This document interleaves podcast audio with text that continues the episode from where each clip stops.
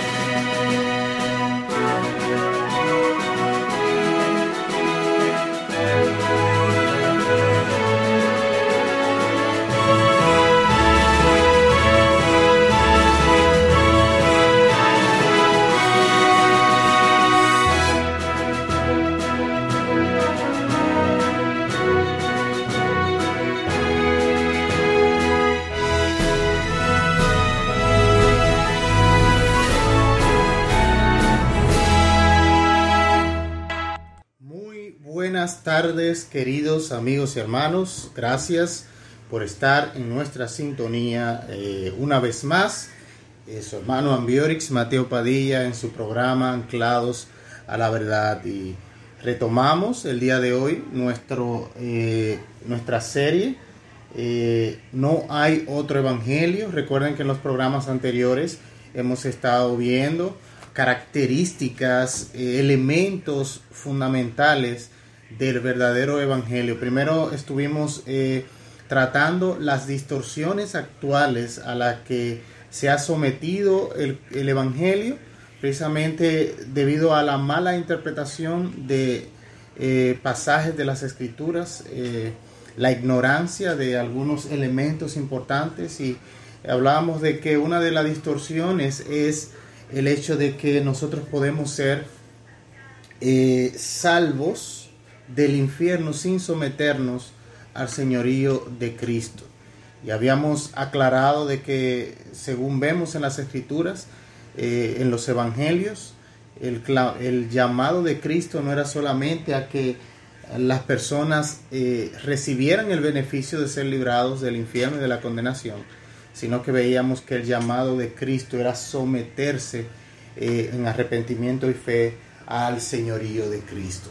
Por lo tanto, hoy vamos, eh, una de las características que vamos a ver, eh, hemos estado viendo desde el programa anterior y que vamos a, seguir tratando el día de hoy, tiene que ver con el nuevo nacimiento. Y lo que eh, hasta ahora hemos hablado es que el, verdadero evangelio demanda que haya un nuevo nacimiento en el corazón, en la vida de la persona. Y hemos estado viendo por qué es eso necesario, por qué la persona tiene que renacer espiritualmente, por qué la persona tiene que resucitar eh, de su muerte espiritual. Eh, y por qué es necesario precisamente esa resurrección espiritual que, que es a lo que llamamos eh, nuevo nacimiento. Nosotros hemos visto algunas características del hombre eh, eh, caído, cuáles fueron esas consecuencias funestas de que el hombre cayera en su pecado. Y hoy vamos a, a seguir contestando esa pregunta esa pregunta importante de por qué es necesario nacer de nuevo. Esa es la, la eso ah, está viendo algo aquí. Eso es precisamente eh, lo que el Señor Jesucristo en Mateo 3, perdón, en Juan capítulo 3, le explica a este sabio de la ley, Nicodemo, que vino a él de noche con propósito de aprender de él y reconocerle como un gran maestro. Sin embargo, Jesús no se sintió elogiado de que un principal de la ley, ni tampoco es, eh, intimidado de que un principal de la ley fuese a él, eh, sino que inmediatamente le explica, le expresa cuál es su necesidad fundamental. Y esa necesidad fundamental tenía que ver con que a Nicodemo, no importa cuán religioso fuese, él estaba muerto en sus delitos y pecados porque la religiosidad eh, no es garantía de que una persona está viva espiritualmente, sino que la religión sirve como medio para la autojusticia, la autojustificación y la, la, la, autoexaltación, porque se basa en, que, en lo que los hombres pueden hacer para agradar a Dios. Sin embargo, lo que vemos es en la escritura es que el hombre nada de las obras que produzcan los hombres en su estado caído, depravado, enemigo de Dios, no es de ninguna manera agradable a Dios ni se merece la aprobación de Dios. Por lo tanto, hoy vamos a seguir hablando acerca de por qué es necesario nacer de nuevo. Y si nosotros vemos pasajes específicos, como es el pasaje de Ezequiel capítulo 36, verso 27, y también analizamos el pasaje de Efesios eh, capítulo 4, 18, nosotros vamos a ver algunos elementos importantes. Vamos a ver primero eh, qué dice Ezequiel 36, 26. Y en una parte importante de este pasaje dice, y quitaré de vuestra carne el corazón de piedra y os haré y os daré un corazón de carne.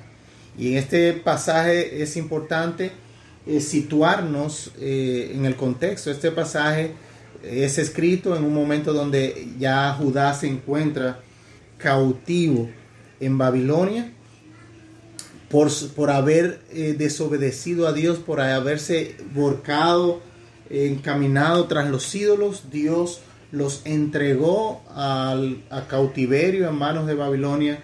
Y aquí a través del profeta Ezequiel hay una promesa de el nuevo pacto que Dios iba a hacer con su pueblo, especialmente con Israel, pero también con todo su pueblo en todo lugar.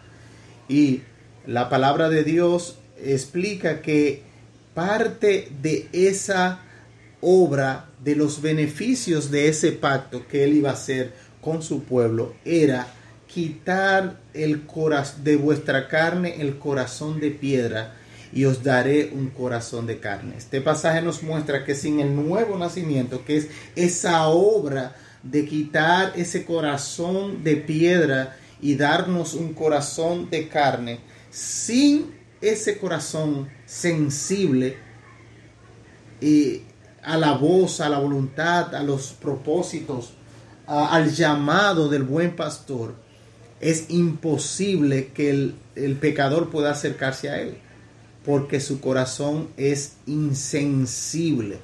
Es como dice Pablo en Corintios que el hombre, capítulo 2, que el hombre natural no puede percibir las cosas que son del Espíritu porque para él le son locura y no la puede discernir porque las cosas eh, de Dios deben ser discernidas espiritualmente. La capacidad espiritual de discernir lo que agrada a Dios eh, de de, discernirlo de una manera salvífica no es una facultad que tiene el hombre. El hombre puede decidir ir hundirse en su pecado, pero el hombre no puede por eh, su propia voluntad decidir salir de su pecado e ir a Dios. Su corazón está duro y busca su propia exaltación, su propio placer, su, su propio eh, eh, su propia gratificación. Por lo tanto, para que ese corazón pueda ser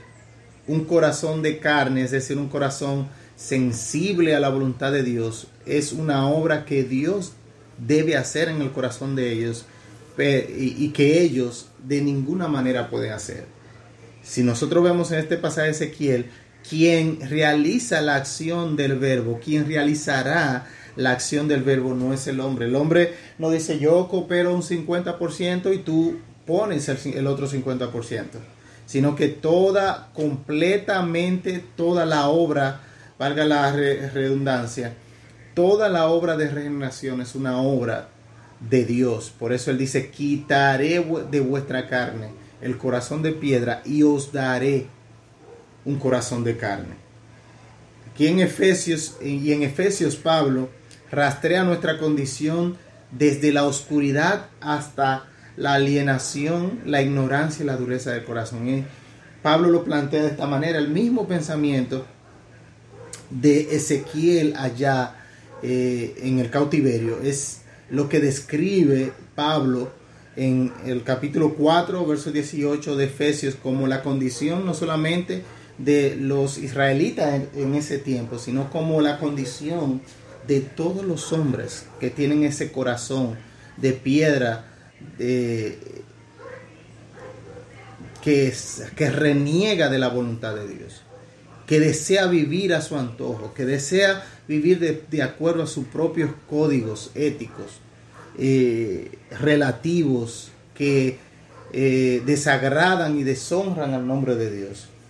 Pablo dice, teniendo el entendimiento entenebrecido. Esto es eh, la explicación en detalle de qué significa un corazón de piedra, como lo describe Isaí, perdón, Ezequiel. Entonces, Pablo se encarga de dar los detalles de cómo luce un corazón de piedra, eh, de ese corazón de piedra que dice Ezequiel. Y dice Pablo, teniendo el entendimiento entenebrecido, es decir, que ese, esa condición eh, caída, esa depravación afecta el entendimiento y lo entenebrece. En vez de darle claridad para que él entienda y conozca la voluntad de Dios, lo que hace que lo entenebrece le evita que pueda ver con claridad eh, la voluntad de Dios. Y dice, sigue diciendo Pablo,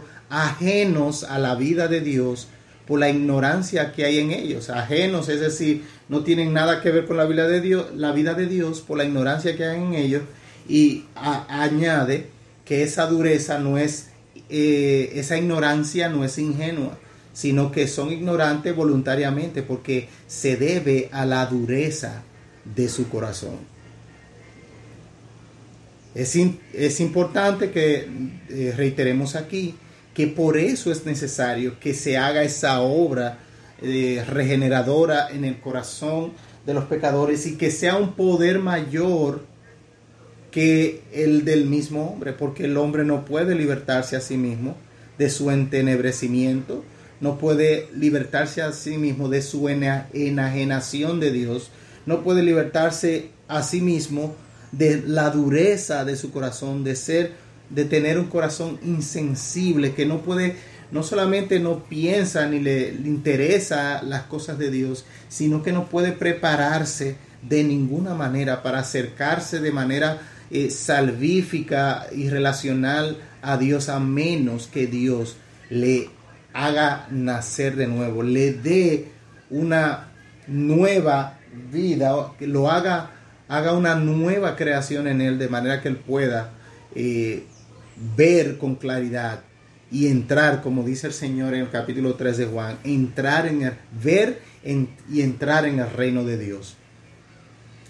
Y nuestra ignorancia, según nosotros vemos en este pasaje, como decía hace un rato, es una ignorancia culpable, no inocente.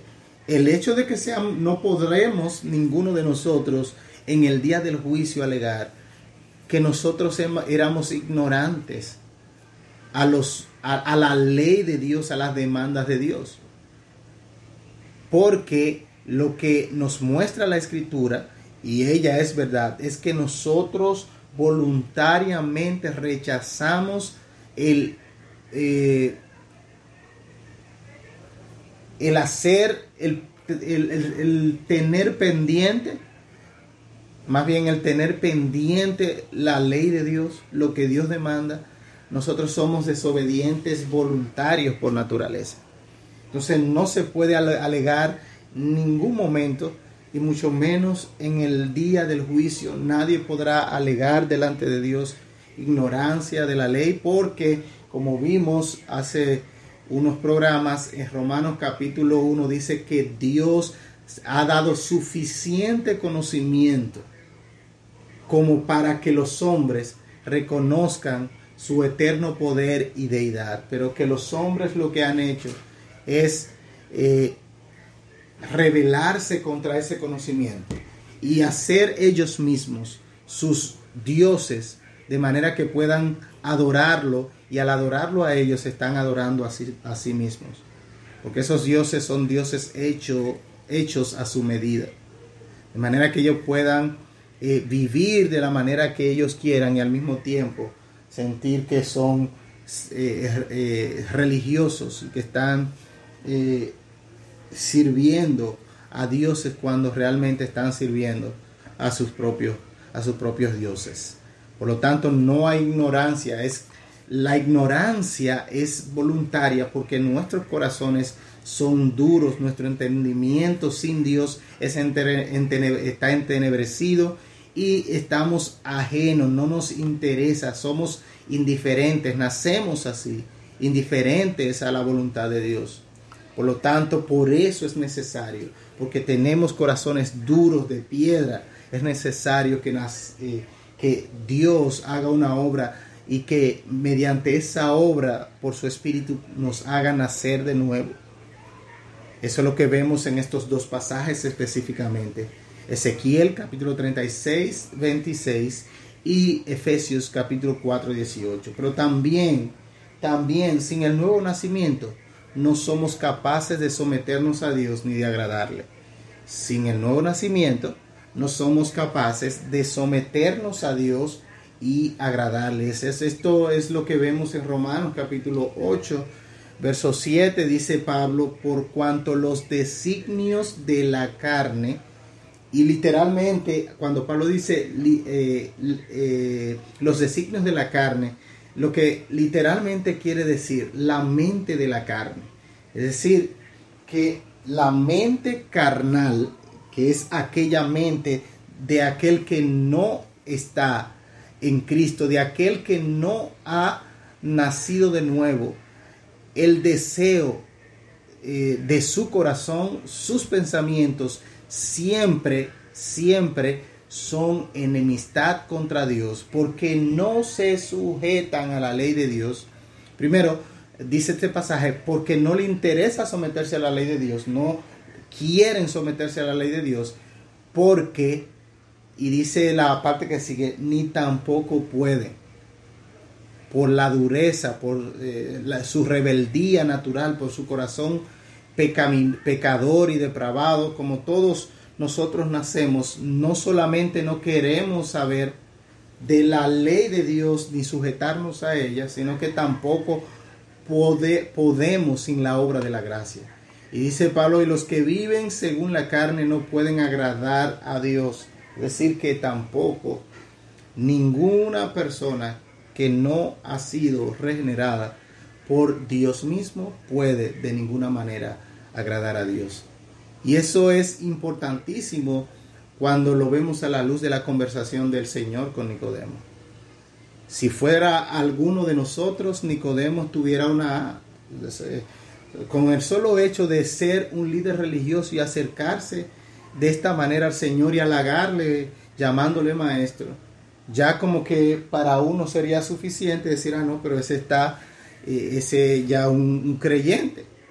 Sin embargo, Cristo sabiendo que eh, el daño del pecado fue más profundo que simplemente eh, tener algunas ideas religiosas vagas, de asentir algunas cosas del judaísmo y apegarse a la tradición de los ancianos, eso no tenía ningún efecto en un corazón endurecido y mucho menos esas obras eran obras que podían eh, ofrecerse delante de Dios como obras que eh, de alguna manera pudieran alcanzar puntos delante de Dios. Por esta razón, porque no pueden agradarles que Timoteo, eh, perdón, Pablo expresa con claridad que no, no solo no pueden someterse a la ley de Dios, no solo que no pueden eh, someterse porque no quieren y porque no pueden, sino que los carnales no pueden, es decir, los que viven según la carne, no pueden agradar a Dios.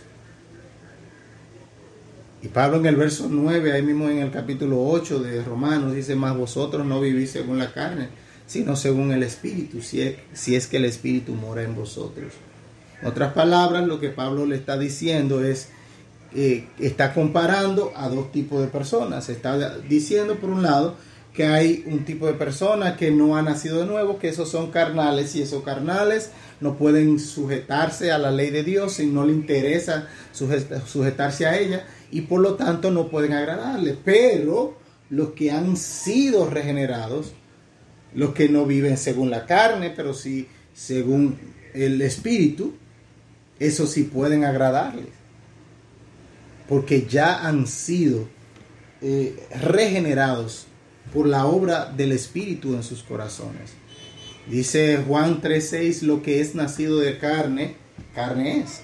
Y lo que es nacido del Espíritu, Espíritu es. Es decir, que lo que es nacido de carne es corrupto, es pecador, debido a, la, herencia, al pecado original, eh, la corrupción original heredada desde la caída de Adán pero el que es engendrado por el Espíritu, eh, el que es nacido del Espíritu, Espíritu es. Es decir, que aquel que ha sido engendrado, regenerado, que ha sido hecho nacer de nuevo por el Espíritu, entonces este es realmente espiritual. Y eso es sumamente importante porque no hay una clasificación entre los creyentes.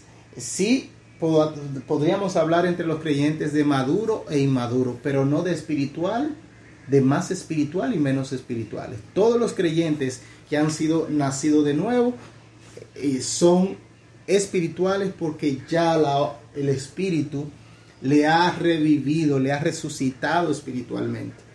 Por lo tanto, no hay quien, eh, no, eh, quien sea esa clasificación que nosotros decíamos al principio, hecha por eh, personas que malinterpretan las escrituras, que dicen que hay una clasificación en la iglesia entre creyentes carnales y creyentes espirituales.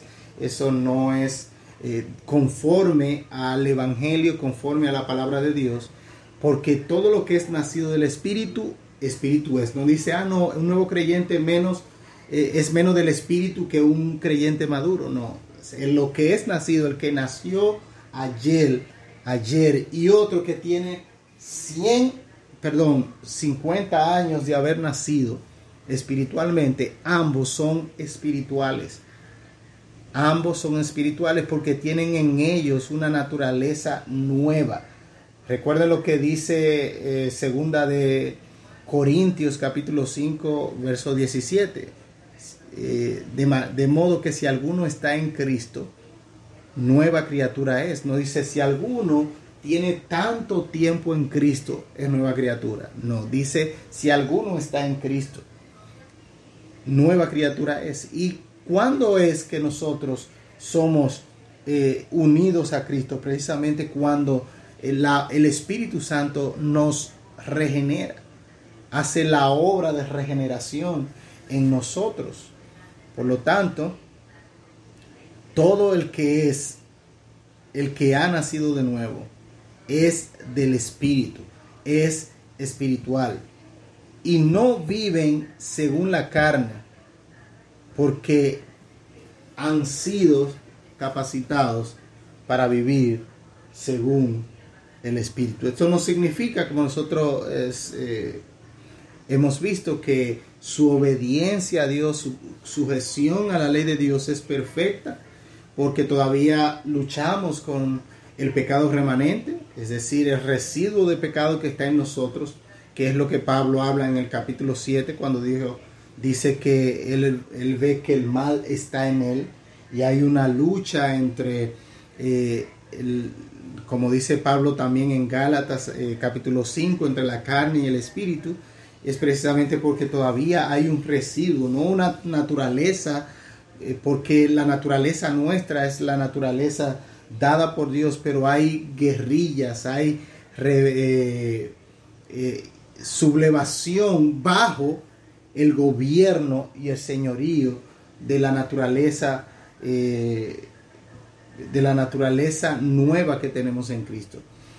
Yo recuerdo que le decía a alguien, porque por mucho tiempo una de las cosas que se, insistía cuando se iba a hablar de ese pasaje de Gálatas capítulo 5 es que eh, la carne y el espíritu son como dos perros, grandes, fuertes los dos, eh, que están luchando el uno con el otro y que a quien tú le eches más eh, alimento es el que va a prevalecer.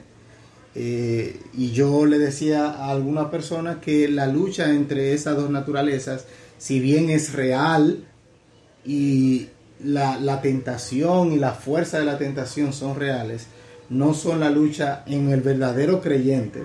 En el verdadero creyente no es la lucha entre dos perro de la misma fortaleza, sino entre un gran danés y un chihuahua. La nueva naturaleza en Cristo es nuestra identidad, sin embargo todavía hay en nosotros residuos del pecado remanente que nos hiere, porque si un chihuahua muerde con esos dientes afilados a un gran danés, el gran danés va a sentir la mordida. Porque hasta nosotros, eh, los seres humanos, nos muerde un chihuahua y somos, eh, sentimos la, el efecto de la mordida de ese chihuahua. Entonces, es verdad que el pecado va a causar eh, cierto nivel de lucha y de batalla con nosotros. Sin embargo, no hay posibilidad alguna de que ese residuo de pecado en nosotros cambie revierta aquella obra que Dios ha hecho en nosotros de regeneración, de recreación. Es imposible que eso se revierta. Por lo tanto, sí hemos de tener lucha, nuestra obediencia no es perfecta, pero es una obediencia sincera y desde una posición de victoria, desde una posición de victoria. Es verdad que podemos y caemos en circunstancias eh, eh, eh, pecaminosas, sin embargo, no es nuestra naturaleza revolcarnos en el lodo, porque se cambió nuestra naturaleza, como dice un, gran predicador que admiro mucho, se nos cambió la naturaleza de cerdo que teníamos en una naturaleza de oveja. No es lo mismo ser oveja que ser cerdo. El cerdo se revuelca en el lodo, la oveja puede caerse, pero se siente incómoda y hasta que no está limpia no está cómoda. No puede caerse en el lodo, pero su, su, su vida habitual, su naturaleza no es estar revolcándose en el lodo. Por lo tanto, es necesario el nuevo nacimiento, porque sin el nuevo nacimiento no somos capaces de someternos a Dios ni de agradarle, porque el que anda según la carne, es decir, cuya, eh, aquel que está gobernado por su naturaleza pecaminosa, ese que está muerto en sus delitos y pecados, ese que es esclavo del pecado, lo que busca es agradarse a sí mismo y a su pecado. Por naturaleza, esa es su inclinación. Por lo tanto, él no puede de ninguna manera agradar a Dios a menos que sea regenerado como una obra poderosa de Dios en revivir ese corazón muerto, el de desatar esa voluntad esclavizada y despejar con su luz las tinieblas que están en su entendimiento entenebrecido. Eso es lo que sucede cuando Dios en su poder hace que resplandezca su luz, como dice eh, el apóstol Pablo en Corintios, en los pecadores para que ellos puedan ver la gloria, la gloria de Cristo que es oscurecida por su corazón duro, pecador, que no se somete a la ley de Dios y que no puede agradarle, a pesar de que esa persona sea religiosa, porque hay muchos que piensan, sí, eso es evidente en aquellas personas que groseramente viven en su pecado. Sin embargo, ese, ese mismo diagnóstico es para aquellos que moralmente aparentan o que son religiosos eh, y que son moralistas están en la misma condición porque sus obras son trapos de inmundicia. Las únicas obras que Dios acepta para justificar a un pecador son las obras de sí mismo, porque son las el único que cumple perfectamente la demanda de su santa ley es él mismo. Por eso había que enviar, él decidió en su plan eterno, más bien, enviar a un sustituto. Y ese sustituto no era cualquier hombre, sino era la segunda persona de la Trinidad, Dios hombre. ¿Quién podía? Vivir la vida perfecta que nosotros no podíamos vivir y morir la muerte perfecta como sustituto por pecadores como ustedes y como yo. Por lo tanto, no hay obras que el moralista pueda presentar delante de Dios que alcancen méritos porque esa, esas obras vienen de un corazón y de unas motivaciones torcidas que buscan la exaltación del yo, la, la, la autoadoración y no la gloria y la adoración del Dios que es digno de toda la gloria. Por lo tanto, tú que eres moralista y aquel que es pecador grosero, ninguno de los dos están en ventaja o en desventaja. Ambos son pecadores, ambos son enemigos de Dios, ambos están muertos en sus delitos y pecados. Ambos necesitan de, una de un sustituto perfecto que asuma por ustedes el precio de no poder cumplir cabalmente la ley de Dios como Él demanda. Así que no podemos cuando vemos a un pecador grosero, el caso de tú estar sin Cristo en tu pecado y decir, no, yo no soy como fulano, como el fariseo, miraba al publicano.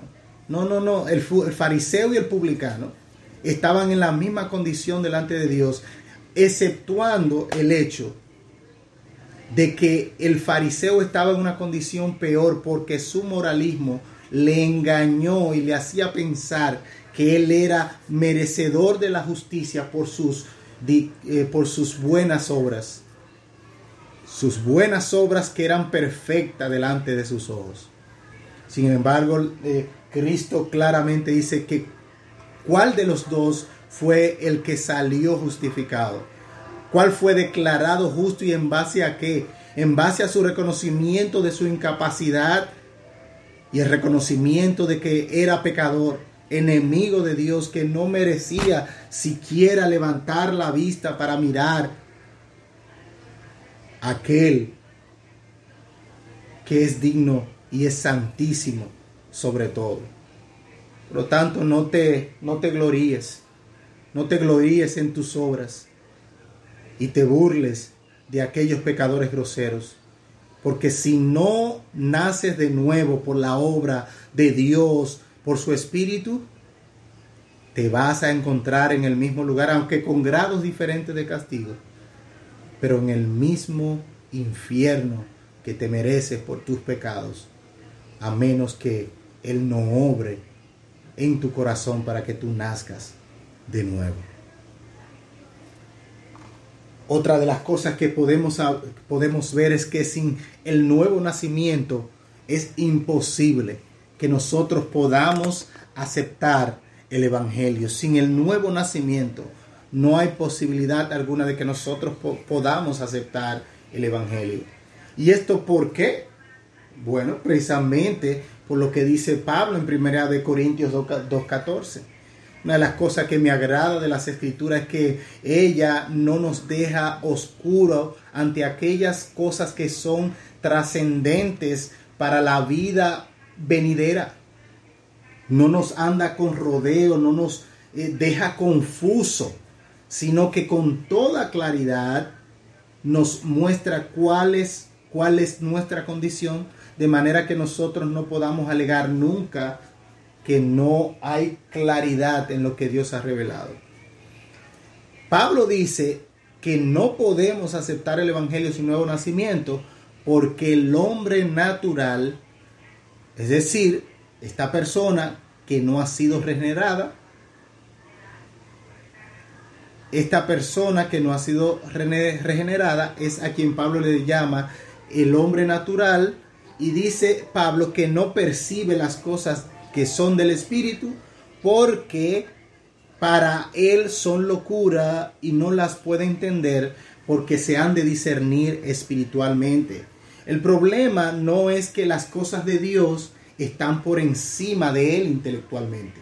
O sea, no es que no hay claridad en lo que Dios ha revelado en su palabra. El problema de los impíos, de los no regenerados, como era mi problema también en mi impiedad, no es un problema intelectual, es un problema más profundo, es un problema espiritual, es que él no percibe las cosas que son del espíritu y la ve como locura, la ve como locura porque no las puede entender.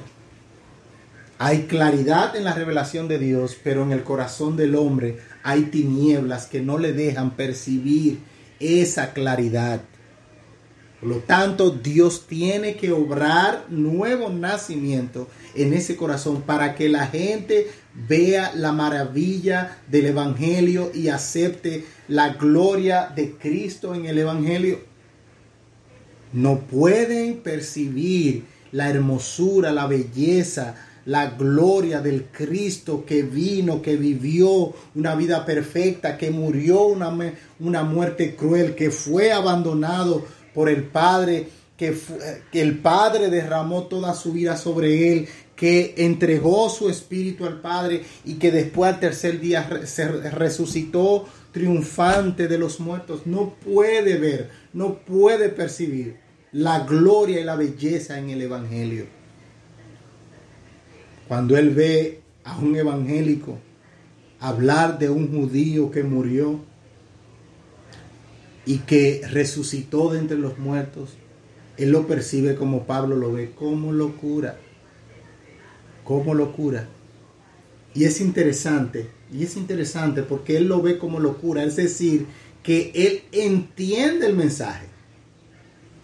Él entiende el contenido del mensaje, pero por su muerte espiritual, él lo, no lo acepta y lo, lo evalúa y su evaluación es que es locura, de que es locura. O sea que él entiende, hasta en, en el nivel intelectual él entiende. Pero cuando Pablo dice que no la puede entender, se refiere a que él no puede discernir espiritualmente lo que él necesita, lo que él necesita para ver la gloria del Evangelio. Dios tiene que obrar con su poder en, sus, en, su corazón para quitar la ceguera. El problema entonces de los pecadores no regenerado no es intelectual, sino que es una imposibilidad moral. Es una imposibilidad moral. No es que él no entienda los hechos del Evangelio, es que él no, le, no quiere aceptar porque odia al Dios del Evangelio. Esa es la realidad. Es una imposibilidad moral.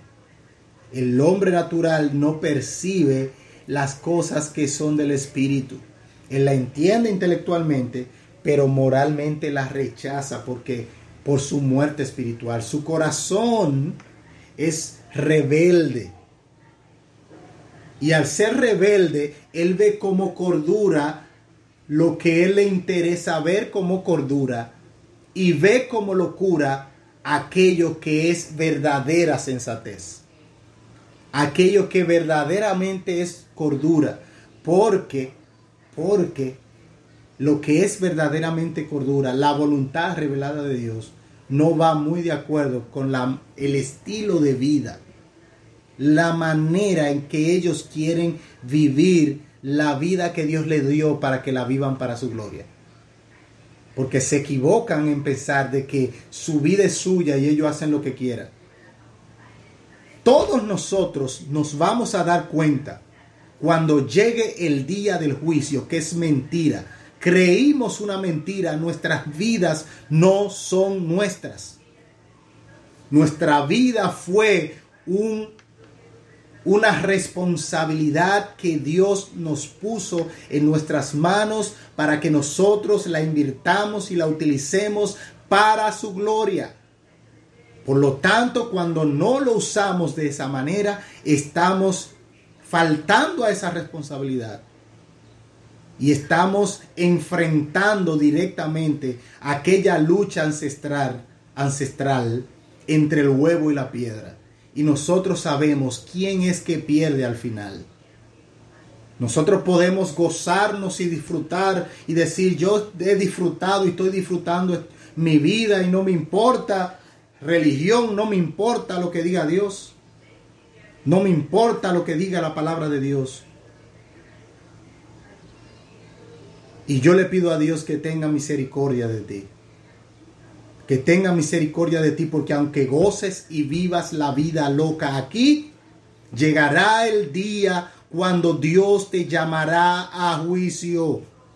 Quiera tú, quieras tú creerlos, quieras tú creerlo o no, Creas tú a lo que diga la Biblia o no, llegará el día en que todos, dice la escritura, Apocalipsis capítulo 20, todos tendremos que comparecer ante el juicio de Dios. Y hay de ti que no te encuentres amparado en esa sombrilla que recibió la ira por pecadores como tú y como yo. Ay de ti. Es tu imposibilidad moral, tu odio por la voluntad de Dios y tu amor por tu propio pecado lo que hace que no aceptes ni te interese el Evangelio revelado en las Escrituras. Para que esa, esa, esa gloria te deslumbre, es necesario que Dios obre en tu corazón nuevo nacimiento por su espíritu y por su palabra, para gloria de su nombre. La persona no regenerada no puede porque no quiere y no quiere porque no puede. No es una incapacidad que él tiene forzado y que, ay Dios, yo quiero, yo quiero vivir como tú quieres, pero es que estoy forzado a vivir así, sometido a este yugo de pecado. Yo quisiera, no, no, no, no. Él abraza su pecado y dice, wow, qué chévere vivir y vacilar este pecado, como dicen algunos jóvenes. Es una, es una incapacidad voluntaria. No es un yugo, no es un yugo inocente, es un yugo que la persona dice, ay sí, me gusta, y se lo pone más rápido y se lo aprieta a él mismo para permanecer asido a su yugo, porque le gusta su yugo. Le gusta su yugo de estar esclavos a, sus, sus deseos, a sus placeres, a sus ídolos. Le encanta vivir esa vida esclavizada al pecado. Para que él pueda ver la fealdad del pecado y la belleza del Evangelio, Dios tiene que hacer una obra en él de regeneración, de abrir ese corazón, cambiarlo de dirección vivificar esa, esa, esa voluntad, ese corazón esclavizado, ese intelecto entenebrecido. Dios tiene que hacer una obra en él.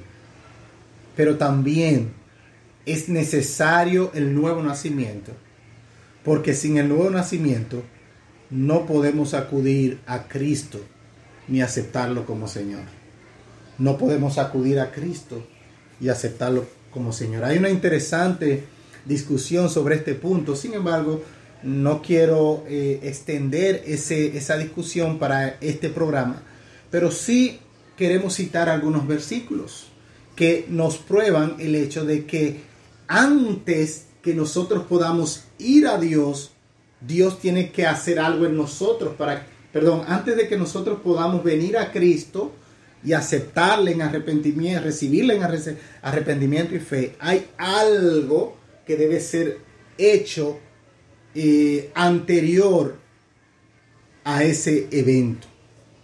Y es lo que dice Juan 6:44, un pasaje clásico, pero que nos muestra esta verdad a, a, todas luces. Yo creo que este, este pasaje, aunque hay mucha gente que, muchas personas que discuten y tratan de, decir que este pasaje dice, diga otra cosa. Este pasaje es sumamente claro. No hay que saber hebreo, nociones de hebreo, no hay que saber nociones de griego, simplemente hay que leerlo en simple eh, español para notar con claridad que previo a ir a Cristo, Dios tiene que hacer algo de manera que nosotros voluntariamente, gozosamente, vengamos a Cristo en arrepentimiento y fe.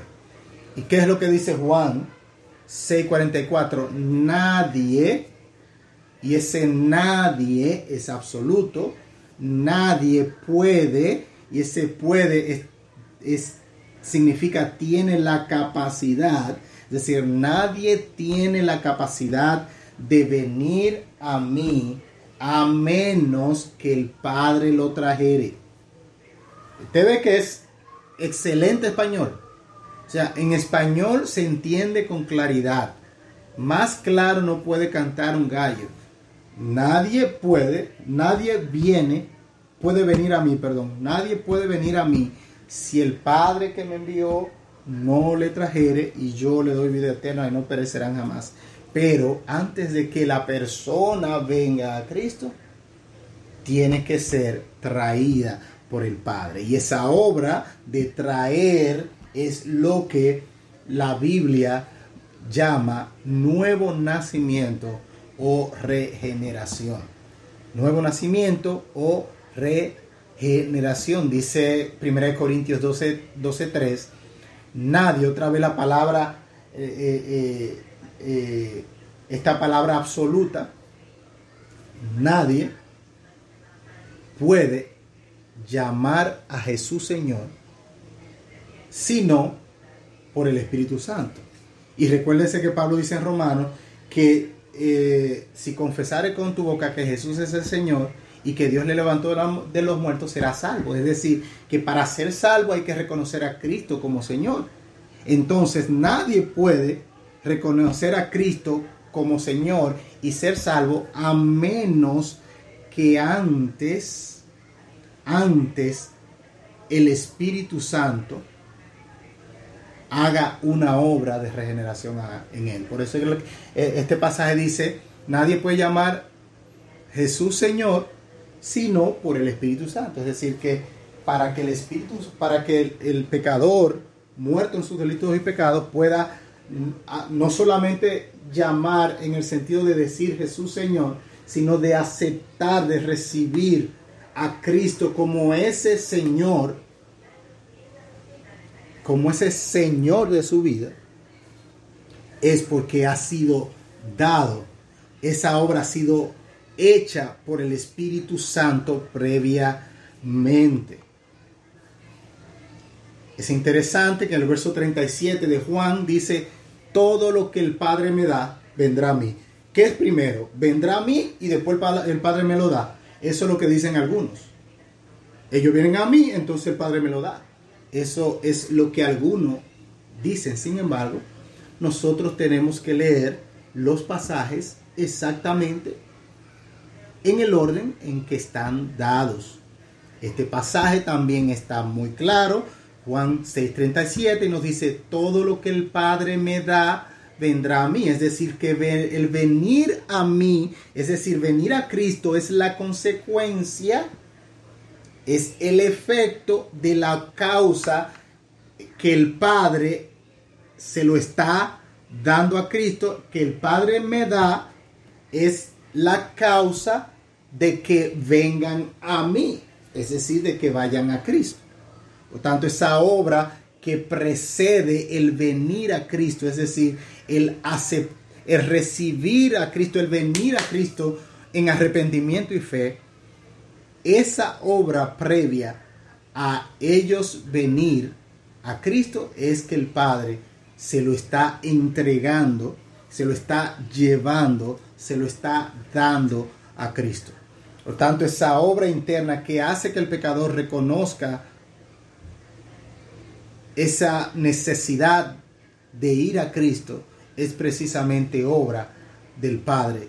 Y es lo mismo que nosotros le llamamos la regeneración y lo que Cristo en la conversación con Nicodemo está llamando nuevo nacimiento. El versículo 65 de este eh, capítulo 6 eh, de Juan dice de la manera siguiente. Ninguno,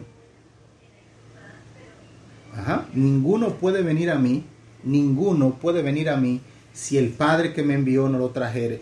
Perdón, el verso 65 dice, ninguno puede venir a mí si no le fuere dado por el Padre. Es decir, que antes de venir, el Padre debe dar el venir, porque ninguno de nosotros tenemos en nosotros mismos el deseo y la voluntad y la capacidad para ir. Por lo tanto, esa capacidad, ese anhelo de ir a Cristo, lo pone el Padre en su obra regeneradora por su Espíritu por ese nuevo nacimiento en nosotros.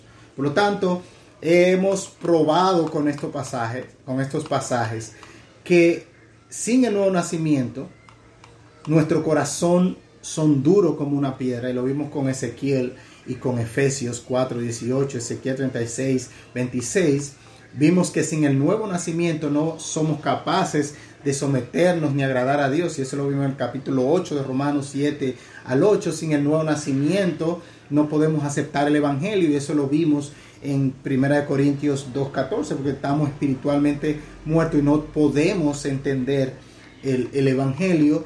Y el eh, vimos también que sin el nuevo nacimiento no podemos acudir a Cristo en arrepentimiento y fe. Y eso lo vimos tanto en 1 Corintios 12.3 como en Juan capítulo 6, 44 eh, y 65, que nos dice que es imposible, imposible ir a Dios a menos que el Padre lo lleve, a menos que el Padre le dé como un don de gracia el poder ir a Cristo en arrepentimiento y fe. Por eso es, por eso es necesario el nuevo nacimiento.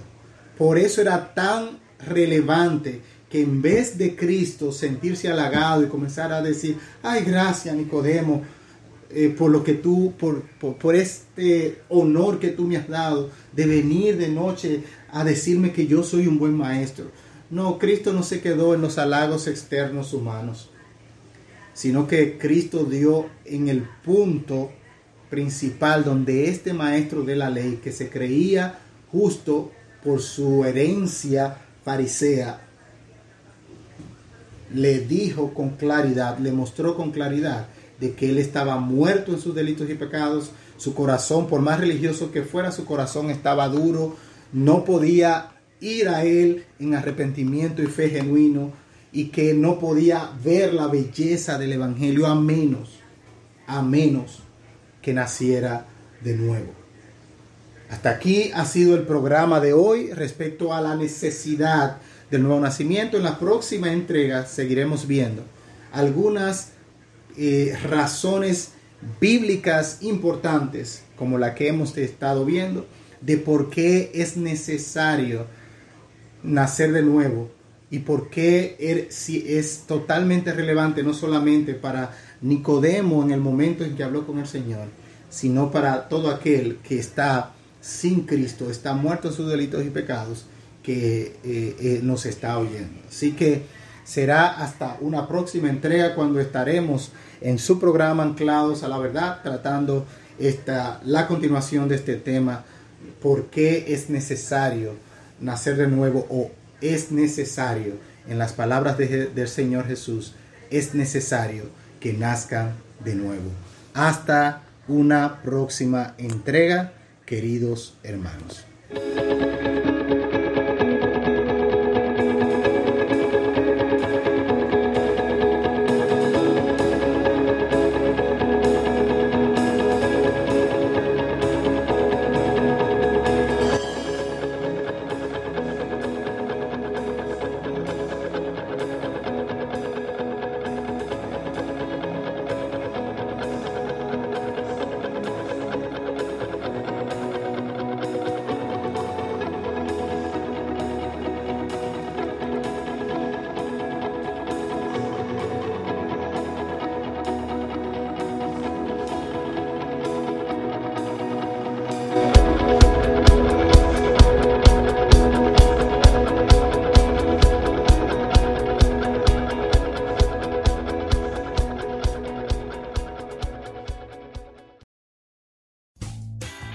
Rumkey is hiring CDL drivers age 19 and up, and drivers are paid based on experience. Rumkey CDL drivers earn 1,000 to $1,300 per week, and more than $10,000 in bonuses possible in their first year. Rumkey drivers are home daily, work in a recession resistant industry, receive great benefits and performance incentives. Start a lucrative career and apply now at rumkeycareers.com. Equal opportunity employer restrictions apply.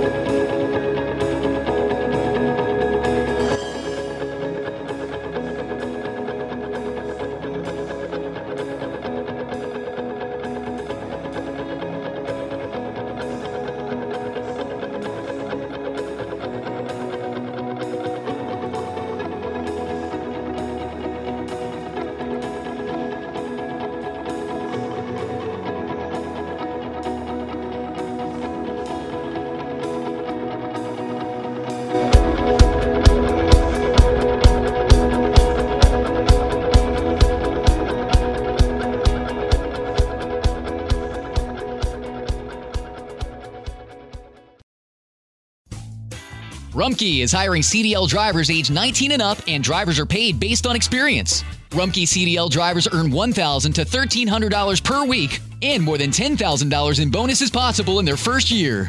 Rumkey drivers are home daily, work in a recession resistant industry, receive great benefits and performance incentives. Start a lucrative career and apply now at rumkeycareers.com. Equal opportunity employer restrictions apply. Did we become Central Ohio's most trusted team of orthopedic experts? We focus on what matters most our patients. At Orthopedic One, we know we're only at our best when we're helping you get better. And every day, your commitment to overcoming pain and injury inspires and moves us. That's why we bring our best every day to earn your trust. Find a physician near you at orthopedic1.com.